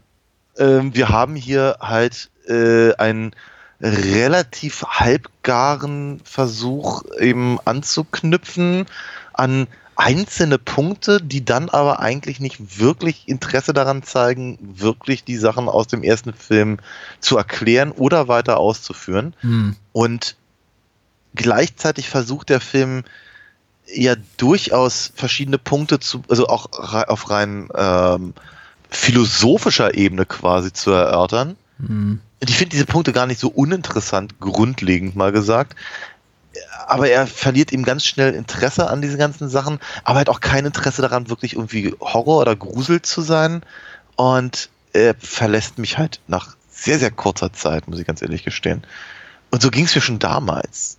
Ich habe den Film damals äh, gesehen, also ich hatte es beim, als wir über den ersten gesprochen haben, hatte ich glaube ich schon mal erwähnt, ich hatte den äh, ausgeliehen als Videokassette aus unserer äh, Bücherei um die Ecke. Ja. Und ich hatte ihn vor allem deswegen ausgeliehen wegen Tubular Bells. Ja. Also Mike Oldfields äh, Thema stand halt sehr auf Mike Oldfield und dachte mir, jetzt will ich auch mal den Film dazu sehen und war ja ganz hin und weg. Meine Güte, habe ich den ersten Film geliebt. Und den zweiten hatten sie eben auch da. Also habe ich mir den dann irgendwie ein paar Tage oder eine Woche oder so später auch nochmal ausgeliehen und habe den gesehen und war halt auch damals schon underwhelmed. Also ich habe einfach irgendwie gedacht, irgendwie, ja, nee, also irgendwie alles, alles, was mir am ersten gefallen hat, ist hier irgendwie nicht drin. Und Richard Burton hat mich eben auch nicht überzeugt, hatte ihn damals auf Deutsch gesehen. Ja.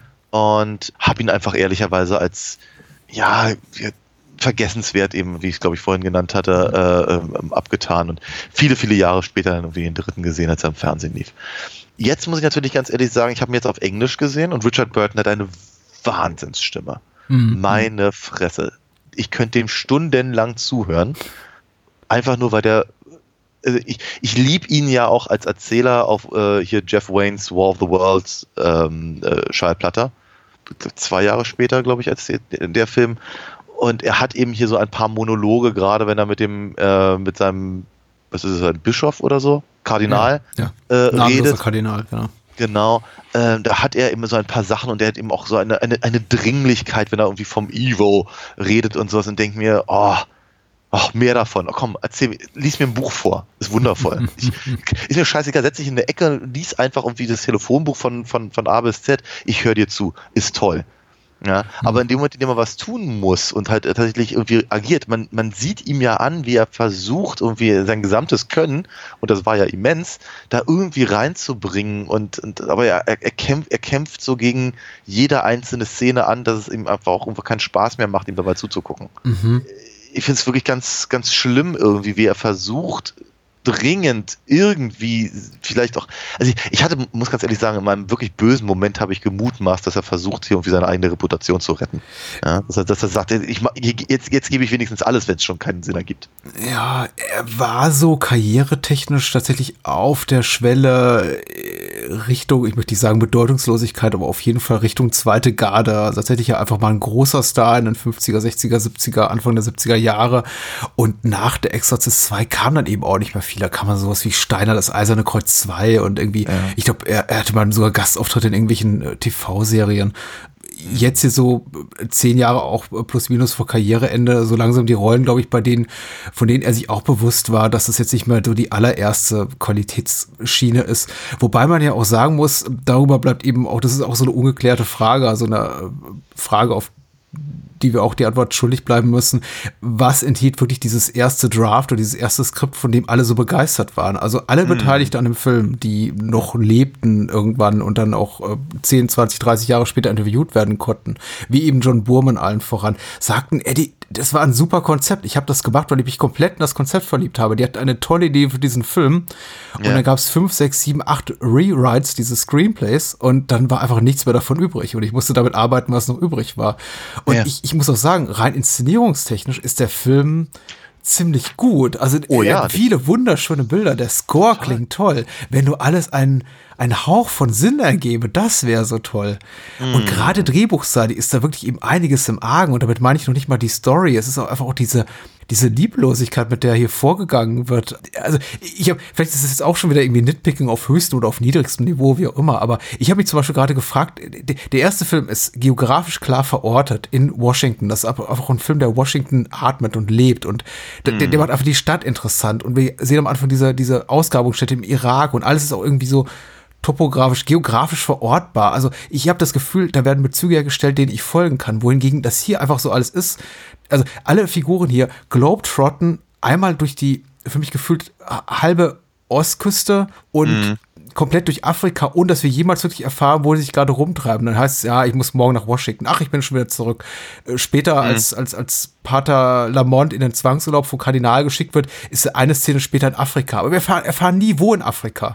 Also ja. einmal sagt James Earl Jones später, ja, ja, hier Pater Maron habe ich in, ich habe für ihn in Äthiopien gearbeitet. Das ist überhaupt das einzige Mal, wo wir eine geografische Verortbarkeit kriegen. Ja. Außer dieser einen Szene wird Afrika immer als ich weiß nicht, als, als, als äh, kleines Land behandelt und nicht als mm. der, der Megakontinent, das es ist. So von wegen, ich reise ja. mal nach Afrika, wo ist Pater Le Monde? Ach, der treibt sich gerade in Afrika rum. Und ich habe erfahren niemals, wo er ist, bei wem er mm. ist. Er ist einfach mm. da. Eine Szene später ist er schon wieder in Washington. Hoppla. Ge geht anscheinend ganz fix also ich hatte einfach Probleme, dem Film zu folgen. Und ich wünschte, es gäbe auch diese erzählerischen Probleme nicht, weil audiovisuell hat mich der Film wirklich jetzt auch bei wiederholten Gucken komplett umgehauen. Da gibt es ganz viele Momente, die ich ganz toll finde, aber die haben überhaupt keine Ahnung, was sie machen wollen mit diesem Film, mhm. das Gefühl. Ja, total. Absolut, absolut. Ich, äh, also gerade auf der auf der auf der Soundtrack-Ebene, ich, ich, bin ich bin ich bin nicht so richtig überzeugt von von Morricones Score mhm. hier. Er hat Momente, die sind aber eher gegen Ende des Films dann, klingen ganz hübsch, äh, aber viel Zeug, wo ich irgendwie denke, ach, warum? Äh, es, es, hilft auch der Stimmung nicht, oder zumindest bei mir kommt es so nicht an. Schwierig, hatte mir mehr erhofft, als sein Name im, im, Vorspann lief. Aber es gibt einen Grund, warum ich mich an den ersten erinnere, nicht an den zweiten ansonsten, ja, du, John Burman ist ein super Regisseur und, und, und, und äh, er, er, er, weiß ziemlich genau, wie er Sachen einfangen kann und äh, das tut er und dann sehen eben so eine Sachen immer wirklich hübsch aus. Ein paar durchaus, durchaus sehr gelungene Effekte, diese ganzen, also wann, wann immer die Heuschrecken irgendwie in, in, in Großaufnahme flattern, das ist schon, auch durchaus sehr unangenehm und so. Mhm. Und, aber es funktioniert eben auch sehr, sehr gut. Und äh, will ich auch gar nicht sagen, auch die Sets an sich sind gar nicht mal so, so äh, abwegig und, und so. Ähm, aber der Film ist eben, er versucht eben auf einigen, an einigen Stellen versucht er, glaube ich, einfach ganz direkt Szenen nachzuspielen. Entweder, entweder ganz konkret, so wie halt zum Beispiel in dem, in dem Exorzismus von Father Maron. Ja der, der, der nochmal nachgestellt wird mit nicht äh, Linda Blair. Ja, richtig. Äh, und einem deutlich zu jung aussehenden äh, Max von Südow, interessanterweise. Aber bitte. Äh, oder aber sie versuchen halt Szenen zu machen, die halt irgendwie an, die, an den ersten erinnern, wie eben zum Beispiel, äh, du sagtest ja gerade, ähm, äh, Marin im Irak und äh, mhm. eben Lamont, also Burton äh, in Afrika, was auch immer das bedeuten mag. Ja. Das, das sieht ja alles sehr ähnlich aus. Ähm, überhaupt die ganze, die ganze Schlusssequenz halt in dem, in dem alten Haus von, äh, von den McNeils. Oder eben die Diskussion mit dem Kardinal, all diese ganzen Sachen. Aber es hat immer, es hat entweder null Aussage oder null Impact. Und das ist, das finde ich halt sehr schwierig. Ansonsten versucht sich der Film äh, irgendwie emotional halt an, an der etwas älter gewordenen äh, Reagan, Reagan, Reagan. Ja so anzudocken, aber so richtig was zu sagen hat die Figur nicht. Und Linda Blair hm. hat irgendwie nicht so richtig die Qualität, um das rüberzubringen. Das darf man sagen. Auch ein Gedanke, der mir die ganze Zeit durch den Kopf ging. Ja. Es ist, es ist, es ist ich finde das halt seltsam, weil irgendwie bei den Saturn Awards wurde sie als beste Schauspielerin nominiert.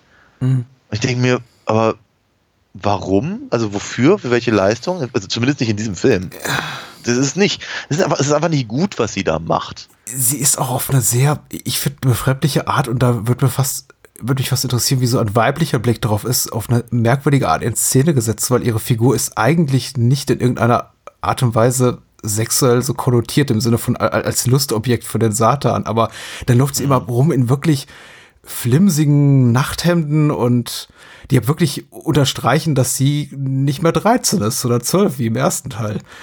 Ja, das ich fand glaube, ich eben auch sehr, sehr irritierend. Auch Dr. Ruskin, also Louise Fletcher, mhm. trägt auch gerne mal Ausschnitt bis zum Bauchnabel. Überhaupt mhm. sehr, also mhm. merkwürdige Kostümauswahl, muss ich sagen, ohne das jetzt irgendwie werten zu wollen. Ich, ich, ich möchte es gerne werten, aber es ist, es ist sehr grell auch, geschminkt auch alle. Ja, es sieht sehr 70er aus, tatsächlich, ja. ja. Ja, also auch was die Mode angeht und aber eben auch die, was, also ich glaube schon, dass ihnen das halt in irgendeiner Form wichtig war, halt zu zeigen, guck mal, Linda Blair ist jetzt eine Frau. Ja. Ja. Was aber auch nicht so wirklich, ne? Nee, nicht wirklich. Dafür ist ja auch werden noch ein bisschen zu babyspeckig und ich meine, so wahnsinnig viel Zeit ist ja auch zwischen den beiden Filmen gar nicht vergangen. Ja? Also von ja, daher ist. Vier Jahre. Naja, okay, das mag, das mag eine Menge ausmachen, aber grundsätzlich ist es eben, es ist schwierig. Es ist halt einfach schwierig, weil man möchte halt eigentlich, glaube ich, gar nicht. Also hätten sie, hätten sie nochmal zehn Jahre gewartet und gesagt, guck mal, jetzt, jetzt ist äh, Reagan eine, eine, eine erwachsene Frau, mhm. ähm, würde es vielleicht noch ein bisschen anders was anderes in irgendeiner Form äh, aussagen können. So ist es, ja, ver verwirrend. Äh, nicht gut. Also ganz, ganz komisch. Und, wie, und sie ist eben wird einfach schauspielerisch komplett überlastet, was das, was, was, was sie da bringen soll. Und äh, dann, dann geben sie aber auch ständig diese, diese, diese komischen Synchronisationsszenen, mhm. die jetzt auch so völlig irgendwie aus dem, aus dem Ärmel geschüttelt wirken.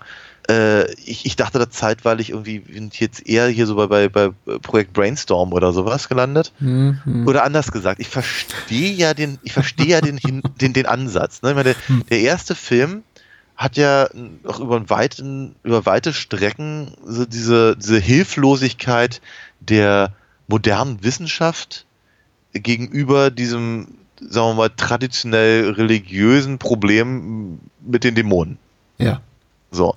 Und was sie jetzt hier machen, ist halt im Prinzip so, sie versuchen das, glaube ich, wieder rauszukramen, so dieses, äh, diesen Gegensatz äh, und, und, und äh, aber auch irgendwie gleichzeitig miteinander zu verbinden, weil jetzt ist eben diese wissenschaftliche Errungenschaft, die irgendwie reine Science Fiction ist, quasi der Auslöser mehr oder weniger dafür, dass jetzt der Dämon wieder zurückkommt. Mhm.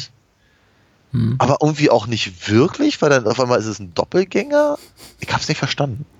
Ich muss ganz ehrlich sagen, ich weiß, irgendwas will der Film sagen, aber ich glaube, er weiß es selber nicht oder ich bin zu blöd dazu. Äh, meine Annahme ist, und ich weiß nicht, ob man jemals so viel Ehrlichkeit seitens der Produktion Beteiligten äh, erhalten wird. Es gibt sicher Menschen, die sich dazu geäußert haben, aber irgendwie immer noch alle in Euphemismen. Ich glaube, John Boorman selber sagt bis zum heutigen Tag, er sei enttäuscht und er hätte was anderes geplant und er könnte den Unmut mhm. verstehen der Menschen oder den Unwillen, irgendwie diese, dieses Film, irgendwie diesen Film so für sich losgelöst vom Original zu betrachten. Er wollte eben was ganz anderes machen. Und ja, ich muss sagen, das ist ihm zumindest gelungen, denn wenn du hier noch mehr einfach äh, Erbsensuppe Speide Dämonen äh, sehen willst, das kriegst du einfach nicht. Dieser Film ist sehr, sehr viel esoterischer, im Guten wie im Schlechten. Also ich finde tatsächlich, dadurch hat er auch einige sehr, sehr hübsche Momente zu, zu, zu bieten, aber er ist sehr viel weniger, also man kann ihm weniger leicht, man kriegt ihn weniger leicht zu fassen, möchte ich sagen, den zweiten Teil.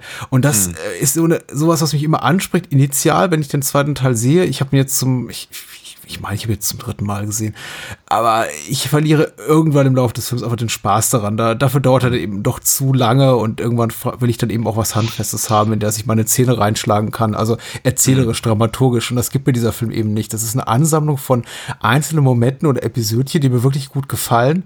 Aber der Film schreit mich eben auch immer wieder an, oh, Produktionsprobleme. Warum hm. spielt Reagan nicht mehr den Dämon im halb teuflischen äh, Make-up hier von Dick Smith oder äh, warum ist eben Alan Burst nicht dabei oder DJ Cobb nicht mehr dabei und wieso ist offensichtlich das Set, äh, dass das Haus am Ende da in Washington aus dem ersten Teil nur noch ein Set, also in, in Teilen nachgebaut, weil, so habe ich mir angelesen, eben die Eigentümer gesagt haben, nee, hier dreht ihr nicht nochmal, wir haben da keinen Bock drauf. Also äh, offenbar ein Film, der auch sehr unter seiner Produktions, äh, unter seinen Produktionsschwierigkeiten zu leiden hatte. Fiel mir auch zum Beispiel auf, als hier äh, Pater Lamont und äh, Dr. Ruskin, also äh, Louis Fletcher und, und Richard Burton hier vor so einer offensichtlichen Rückprojektion von New York stehen. Ja, also, ja. Klar könnt ihr nicht die ganze Skyline irgendwie, die ganze City hier, äh, irgendwie Manhattan ausleuchten, aber dann überlegt euch doch was anderes, statt sowas zu machen. Das sieht echt, ja. echt doof aus. Sie muss Tusken. Habe ich was anderes gesagt? Ja, sagtest du Ruskin. Oh, das Ruskin. Nurse, Ratch, Nurse Ratchet und Dr. Tusken. Ja, alles klar. Dr. T oh, Tusken, warum nicht? Äh, damit gibt es aber ganz viele wunderschöne Momente, finde ich, wie äh, einige Momente in Afrika, alles mit den, äh, mit diesen wunderschönen Heuschreckentricks, äh, fand ich ganz herrlich. Ich finde diese Dachterrasse, auf der Reagan rumwandelt, super mhm. creepy und mich hat echt überrascht zu, zu, lesen, dass es die wirklich gibt und dass da, glaube ich, ein Warner Brothers Office ist in, in Manhattan. Mhm. Weil mhm. das Ding sieht mordsmäßig gefährlich aus und mhm. also da ist ja nicht viel. Selbst wenn äh, Linda Blair da nicht äh, kurz vorm Abgrund steht, mhm. ist da echt nicht viel Geländer für so eine Dachterrasse. Ja. Ich denke, mit ja, einem ja, Windstoß und zack sind die alle unten. Ja. In der Tat. Ja, ja, ja, ja. Da ich ein Problem mit Höhen habe, fand ich das auch tatsächlich äh, äh, ernstzunehmend unangenehm. Aber ernsthafterweise auch, es kommt ja auch nichts bei rum dann wieder. Ne? Sie darf dann kurz schreien, ein bisschen, mhm. bisschen mit den Armen wedeln. Dann gibt es einen ganz, ganz brutalen Schnitt zu was anderem, dann ja. rennt sie nach draußen und dann ist sie da irgendwie, sitzt sie da auf dem Boden, sagt, oh, hallo, hm, alles gut. Sie, also der Film hat tatsächlich, ich frage mich eben, ob die Probleme, die der Film hat oder, oder Schwächen, die der Film hat, jetzt eher aus einem schwachen Drehbuch, äh, von einem schwachen Drehbuch herrühren oder von einer wirklich mh, hm, schlecht gelaufenen Montage, weil es gibt Szenenfolgen wie die, die du gerade beschreibst, die einfach so man nicht machen sollte. Ich verabsolutiere das jetzt bewusst, weil, also das, das gehorcht keiner klassischen, konventionellen Dramaturgie. Es gibt zum Beispiel auch eine relativ frühe Szene, in der dieser Synchronizer vorgestellt wird. Da fragt mich auch, was haben die da gemacht? Das ist doch wirklich ein cooles Instrument. Das könnte man erstmal eine halbe Stunde anteasern und eine Stunde. Und dann gibt es so eine klimaktische Szene, vielleicht zur Mitte des Films oder gegen Ende des Films, in dem wir eben endlich dieses Ding in Aktion sehen. Nee, stattdessen wird das eingeführt, dieses Ding, das eben Gedanken Gedankenwelten, ja. Bewusstseins, ja. Äh, Bewusstseine äh, verschmelzen lässt. Mhm komplett auf eine super banale, ordinäre Art und Weise. Ach, hier übrigens dieses Ding, stellen wir es mal auf den Tisch. Aha, denke ich mhm. mir, was jetzt? Dann kommt ein Schnitt zu einer Szene, in der eben äh, Kitty Wynn und, und Linda Blair am Tisch sitzen und sich Uri Geller im Fernsehen angucken. Ja. Und dann wieder Schnitt zurück zu, zum Labor, in dem eben Louis Fletcher arbeitet, offenbar am nächsten Tag und dann äh, mit, mit den Worten, so, jetzt geht's los. Gedankenverschmelzung. Ja, Und ich denke mir, okay, das ist jetzt maximal antiklimaktisch, aber gut, anscheinend wollte John Boorman unbedingt zeigen, wie Uri Geller Löffel verbiegt. Also. Ja, ja, ja. Ich, ich habe es auch nicht begriffen, aber es, ja, es ist, so ist dieser ganze Film. Ja, ja, ja, es ist, ist ganz, ganz hervorragend zusammengefasst und äh, ich habe auch immer, deswegen hatte ich auch gerade am Anfang so Richard Burton gepriesen, zumindest rein, rein stimmlich und, und eben zumindest was, was, seine, was seine Versuche angeht, weil ich glaube schon, dass er versucht, da irgendeine Form von Stimmung reinzubringen, mhm. aber der Film zieht ihm ja permanent die Beine weg.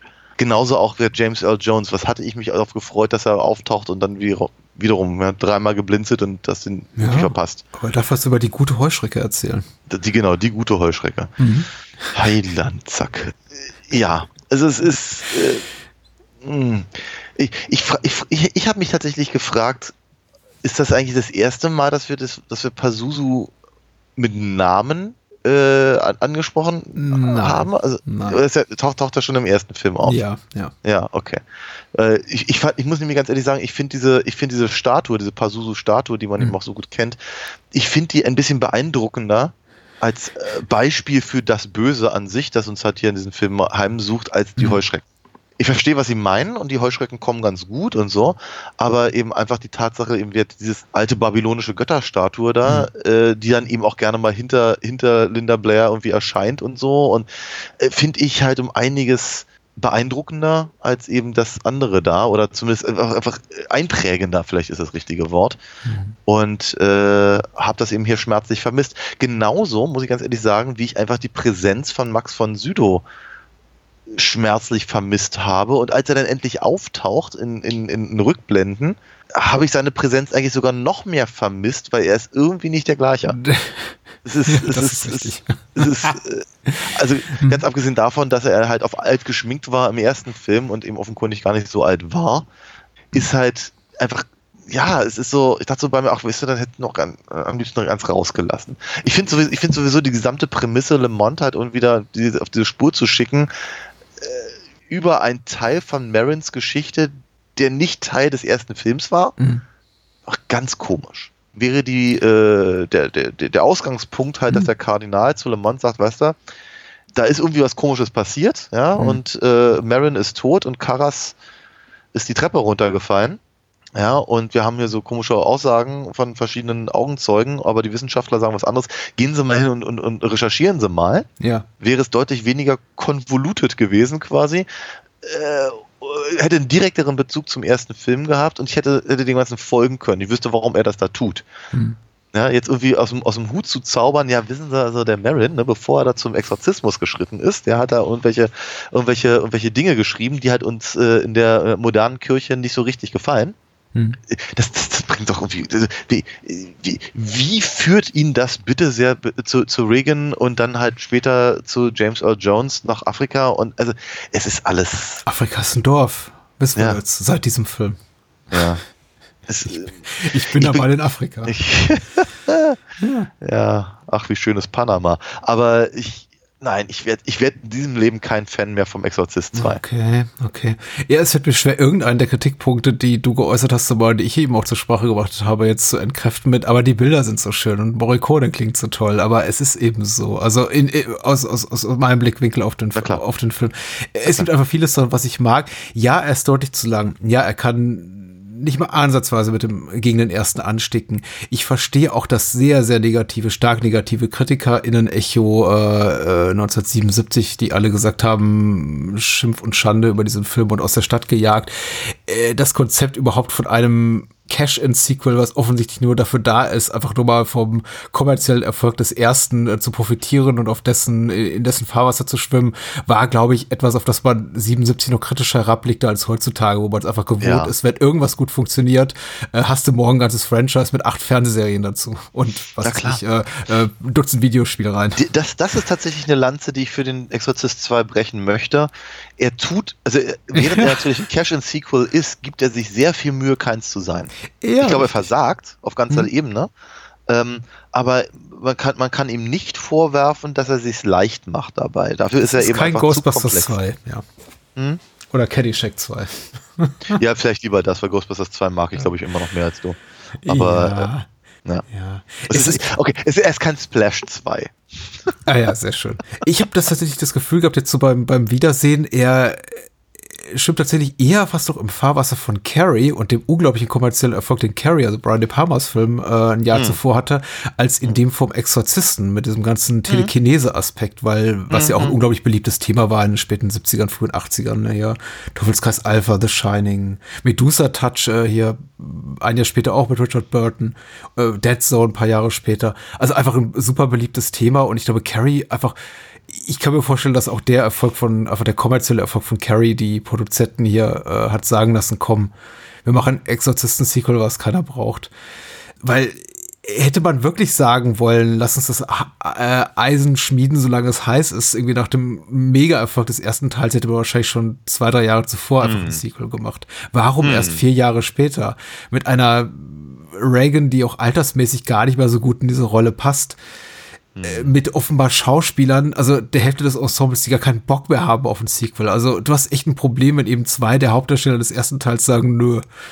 Und, und, und Linda Blair, deine, äh, deine, deine Jungs da sagt, ja, ich mache nur mit, wenn ich irgendwie meine eigene Garderobe auswählen kann und wenn ich kein Make-up mehr tragen muss, also kein, Ex ja. kein, kein Dämonen-Make-up mehr. Da hast du einfach ein Problem. Ja, und ja, der Film manövriert ganz gut drumrum. Wie gesagt, es gibt wirklich, wirklich tolle Sachen, Heuschreckenangriffe, äh, Schlafwandeln oben auf der Dachterrasse. Ähm, ein, zwei Momente telepathische Verschmelzung haben mir gut gefallen. Auch das Ende ist eben extrem effekt- und actionreich, äh, fand ich auch gut, aber es ist eben der komplette Flop als als Exorzist-Film, äh, wie ja. soll ich sagen? Ey, ja. aber, aber so Marco, was die ganze Reihe eben mit sich trägt, weil Legion, also oder Exorzist 3, der dritte, ist ja auch wiederum, war eine Enttäuschung für alle. Und dann kam The Beginning und Dominion und sowas von Paul Schrader mm. oder Randy Harlan und all diese Filme. Ich, ich kenne keine Reihe, die einen so schlechten Ruf hat als, als Filmreihe und dabei gleichzeitig, das, gleichzeitig irgendwie so verehrt wird für den allerersten Teil. Ja. Also so ein Qualitätsabfall gibt es denn sonst noch irgendwo? Bestimmt, aber. Ich meine, selbst Texas Chainsaw Massacre hatte einen guten zweiten Teil. Das ist richtig. Ja. Ja. Ich muss überlegen. Ja, es ist auffallend. Es ist auffallend. Aber sagen wir mal, so, so viel von den späteren Exorzist-Filmen habe ich dann nicht gesehen, aber zumindest für den, für den dritten, das sagte ich ja vorhin schon mal, kann ich halt nochmal bescheiden, dass ich, dass ich, ich habe Spaß dran. Ich habe sie alle gesehen, ja, ja mehrfach. Und, und also, äh, äh, meine, wie ich auch, auch öfter schon mal im, im Podcast erwähnt habe, ein Film mit Brad Dourif kann nicht schlecht sein hm. und, und all das. Ähm, ich habe halt Spaß dran. Ob das jetzt wirklich direkt mit dem Exorzist zu tun hat oder eine völlig abweichende Geschichte erzählt und, und so. Ähm, aber äh, beim zweiten habe ich eben einfach keinen Spaß. Ich hatte halt wirklich diesmal, weil ich ihn auf Englisch geguckt habe, hatte ich echt gehofft, dass ich Spaß habe, weil Richard Burton so toll spricht. Und es hat sich aber eben nicht eingestellt. Und ich, äh, nein, ich, äh, mh, uh, ja, mir wirklich sehr, sehr schwer getan mit dem Film. Dafür fand ich aber jetzt das Gespräch darüber ganz gut. Äh, ich möchte einen, einen großen Kritikpunkt loswerden und eine Sache, die mir gut gefallen hat. Die Effekte das Miniaturflugzeug in den Wattewolken. Also fand ich einen wunder, wunderschönen Effekt am Ende bei dieser Flugreise Richtung Washington. Ganz, ganz toll. Es ist super süß getrickst und einfach dieses, dieses Puppmaft überhaupt, was die Tricks so an sich haben. Auch die Mad Paintings, die nicht im konventionellen Sinne gut sind, aber einfach so süß irgendwie, wie sie gemacht sind. Also so, auch so, so süß falsch unauthentisch wirkend. Äh, haben mir wirklich viele Freude bereitet, also gro großen, großen Spaß bereitet an diesem Film.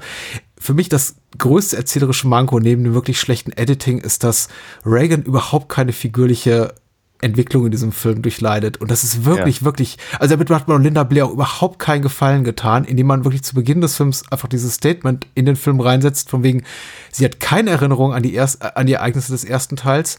Dann mhm. wiederum nach 60, 70, 80 Minuten sie aber sagen lässt, ich erinnere mich an alles, mhm. aber es scheint sie überhaupt nicht zu belasten. Also keine ja. posttraumatische Störung oder irgendwas. Nein, einfach nur so, ja, ja, ich erinnere mich an alles. Mhm. Und, ja. Erbsensuppe und so, genau. Also das, das macht man einfach nicht. Ich finde das schäbig und tatsächlich, ich kann mir vorstellen, Linda Blair, keine, obwohl sie hat so viele schlimme Sachen später gemacht im Laufe ihrer Karriere. Ich würde gerade sagen, wäre sie ein paar Jahre später gewesen, hätte sie diese Rolle abgelehnt. Ähm, mhm. Vermutlich nicht, ehrlich gesagt. Also sie ja früher irgendwelche äh, Frauenknastfilme gemacht. Also na gut, aber es ist wirklich, wirklich eine Schande, wenn man daran denkt, was man aus ihrer Figur hätte machen können und wie interessant, reizvoll es gewesen wäre einfach für diesen Film. Aber dann hätte man wahrscheinlich ja. auch noch Ellen Burstyn als Mutter gebraucht und die war eben nicht da. Und ja, da hatte man sich ja. eben entschlossen, okay, behandeln wir sie maximal stiefmütterlich und lassen sie einfach nur rumschubsen von anderen Figuren, wie eben Louise Fletchers Figur oder Richard Burton. Und die sind dann eben die, die zentralen Figuren des Films und die sind leider nicht so wahnsinnig interessant. Ja, das ist wahr. Aber gut, vielleicht, vielleicht einfach zu das viel schon wieder darüber spekuliert, was hätte sein können und nicht ist, aber. Ja. Ja, gut, okay, aber, aber sag mal, das, das, das zeigt mir zumindest für dich, äh, hatte, hatte der Film ein Potenzial, das ja. äh, teilweise genutzt und teilweise ungenutzt blieb. Und ich glaube, dass sie sich einfach komplett übernommen haben und auf dem Weg auch noch falsch abgebogen sind. Schwierig, ganz, ganz schwierig. Und äh, vor allem, vor allem deswegen, weil ich den ersten halt so, so sehr liebe. Ja, oder mit anderen Worten, wenn der, wenn der erste Film noch mal ins Kino kommen würde, würde ich sofort hinrennen. Beim zweiten eher nicht so. Alright. Vielleicht haben wir nächste Woche einfach mehr Glück mit unserer Filmauswahl. Wobei, wie gesagt, also ich fand tatsächlich anderthalb gute Filme. Ähm, ich, ich kann nicht klagen, für dich nur ein ganz guter. Genau. Nächste Woche genau. mag die Ausbeute besser sein. Magst du mal einen der beiden Titel, über die wir nächste Woche zu sprechen gedenken, anteasern? Ja, ähm, ich, ich nehme ich nehm den etwas älteren, mhm. weil ich den nämlich noch nie gesehen habe. Und ich freue mich da sehr drauf, nur endlich äh, mal von 1976 äh, Assault on Precinct 13 Anschlag bei Nacht von John Carpenter sehen zu können und darüber ja. reden zu können mit dir. Und du hast ja vorhin schon gesagt, äh, du hast Spaß daran, wenn Filme, wenn Menschen in einem belagerten Haus sitzen und gegen irgendwelche Angreifer sich zur Wehr setzen müssen. Und dafür kriegst du nächste Woche dann eben auch noch was in einem Carpenter-Film, äh, was äh, dir hoffentlich Spaß bereitet. Äh, ich freue mich auch sehr drauf. Äh, zudem freue ich mich auf District 9, ja. den Debütlangfilm des ehemaligen neuseeländischen, nee Quatsch, südafrikanischen Regiewunderkinds Neil Blomkamp, der äh, leider äh, das äh, Versprechen nicht eingelöst hat. Das Versprechen nicht eingelöst hat, was äh, sein äh, Debütlangfilm produziert von Peter Jackson gab, nämlich äh, mhm. der 2009er Sci-Fi Actioner District 9 mhm. mit Charlotte Copley in der Hauptrolle. Darüber wird zu reden sein. So. Ja. Ja. Schön. Haben schon bessere Abmoderationen gehabt, dafür waren die Gespräche ganz gut. So, würde ich sagen. Du, beim nächsten, beim nächsten Mal versuchen wir einfach so ein paar Audio-Samples von Richard Burton zu bekommen und dann, uh. dann, wird, dann, dann wird er hier abmoderieren uns. Cool. Ich, Super, äh, aber ich äh, freue mich auf nächste Woche. Ich mich auch. Danke dir, danke euch da draußen. Danke auch. Bye bye. Bis dann.